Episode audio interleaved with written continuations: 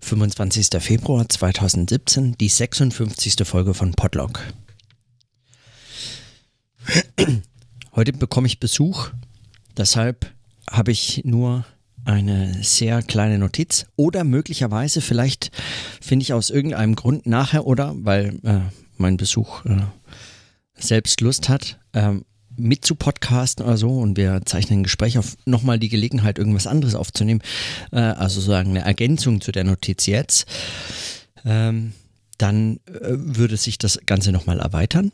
Aber äh, weil ich das nicht weiß, nehme ich es jetzt erstmal hier so auf. Meine Notiz bislang ist eigentlich nur die, dass ich mir im Anschluss an die, an die äh, Texte von gestern und vorgestern aus Miamification heute den ganzen Tag nochmal drüber nachgedacht habe, über so ein paar Sachen. Ähm, die eine Sache ist, die mir gestern so, die ist mir eigentlich, also da ich, habe ich heute beim Laufen dran gedacht, bin am Rhein entlang gelaufen und äh, musste dran denken, dass in dem nächsten Text, nämlich vom Samstag, den 24. September, ähm, der Eintrag von Armin Avanesian, er unter anderem darauf eingeht, dass es keine Philosophie des Schwimmens gibt. Es gibt eines Laufens, Fahrradfahrens oder was auch immer, der Tour de France anscheinend. Als hätte ich mich jemals für Philosophien unterschiedlicher Sportarten interessieren können. Ähm, aber es gibt keine Philosophie äh, des Schwimmens. Und das hat mich daran erinnert, dass es äh, ja mindestens ja, sowas in die Richtung geht. Nämlich ähm, die Philosophie von Hans Blumenberg, der sich dem der Metapher des Schiffbruchs mit Zuschauern zuwendet. Und wer schiffbrüchig ist, ist in der Regel jemand, der schwimmt oder äh, es zumindest ad hoc versucht. also hm, ähm, aus naheliegenden Gründen. Und ähm, genau, und der Zuschauer nicht. Aber äh, immerhin, wie es bei guten Sportarten so ist, gibt es Zuschauer. Also auch bei Schiffbrüchigen, es ist es nicht direkt eine Sportart, aber es gibt zumindest sowas, was in die Richtung einer Philosophie des Schwimmens geht.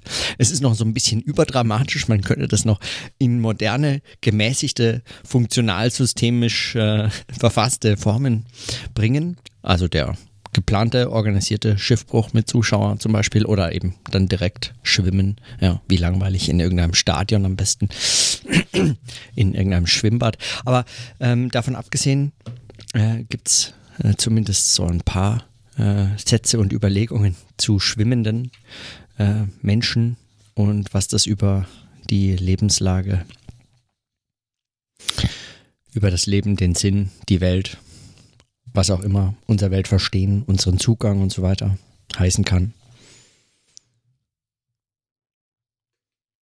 Da habe ich nur heute nachgedacht, als ich äh, am Rhein entlang bin. Denn da ist im vergangenen Sommer tatsächlich der ein oder andere mal entlang geschwommen. So was äh, an der Aufnahme vermutlich nicht zu hören ist, aber es gab jetzt eine Pause von ungefähr sieben Stunden. Der Besuch ist da und es gab, es ergab sich keine weitere Gelegenheit, noch etwas aufzunehmen.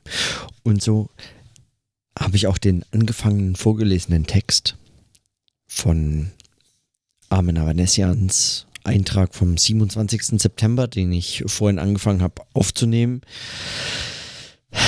habe ich tatsächlich schweren Herzens abgebrochen. Ähm, und werde das auf morgen verschieben. Es bleibt also heute bei den kurzen, sehr kurzen zugegebenermaßen, sehr kurzen Überlegungen zum, zur Philosophie des Schwimmens in Form des Schiffsbruchs mit Zuschauer oder Zuschauerin.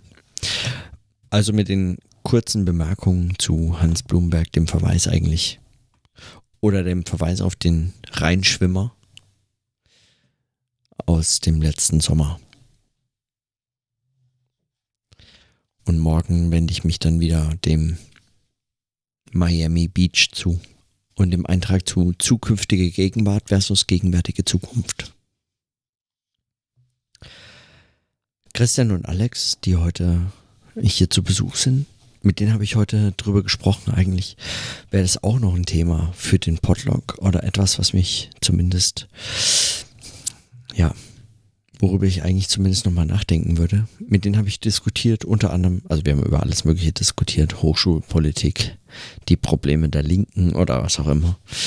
Also zahlreiche Themen. Aber unter anderem haben wir auch darüber diskutiert, was es eigentlich heißt, inwiefern bestimmte Theoretiker, Figuren der Geschichte, Figuren der Linken und so weiter ähm, glorifiziert werden unter Absehung oder gerade nur und unter der Bedingung der, des Ignorierens ihrer äh, menschlichen, persönlichen, täglichen Verfehlungen. Beispielsweise an der Figur Bertolt Brechts, der als ein sagen, sexistischer Macho sein Leben als Held der Linken und äh, des linken Theaters in Deutschland und überhaupt darüber hinaus äh, bis heute diesen Ruf hat und äh, vermutlich auch verdient. Aber was diese Beziehung zwischen dem Menschen Bertolt Brecht und seinem Ruf, seiner Person, der wir heute noch die Aufmerksamkeit schenken, die er möglicherweise verdient oder auch nicht, die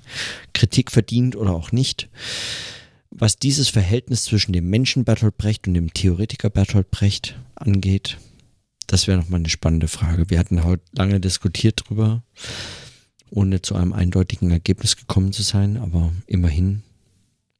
Ich wollte es mal ganz kurz noch notiert haben. Nach sieben Stunden Aufnahmepause zwischen dem ersten Teil und dem zweiten finde ich das nochmal ganz spannend, eigentlich darüber nachzudenken, auch was so an so einem Tag passiert und dann zwischen den Aufnahmeteilen. Gut, aber ich belasse es heute einfach bei sieben Minuten oder sechs Minuten Aufnahme oder was. Also, dann bis morgen.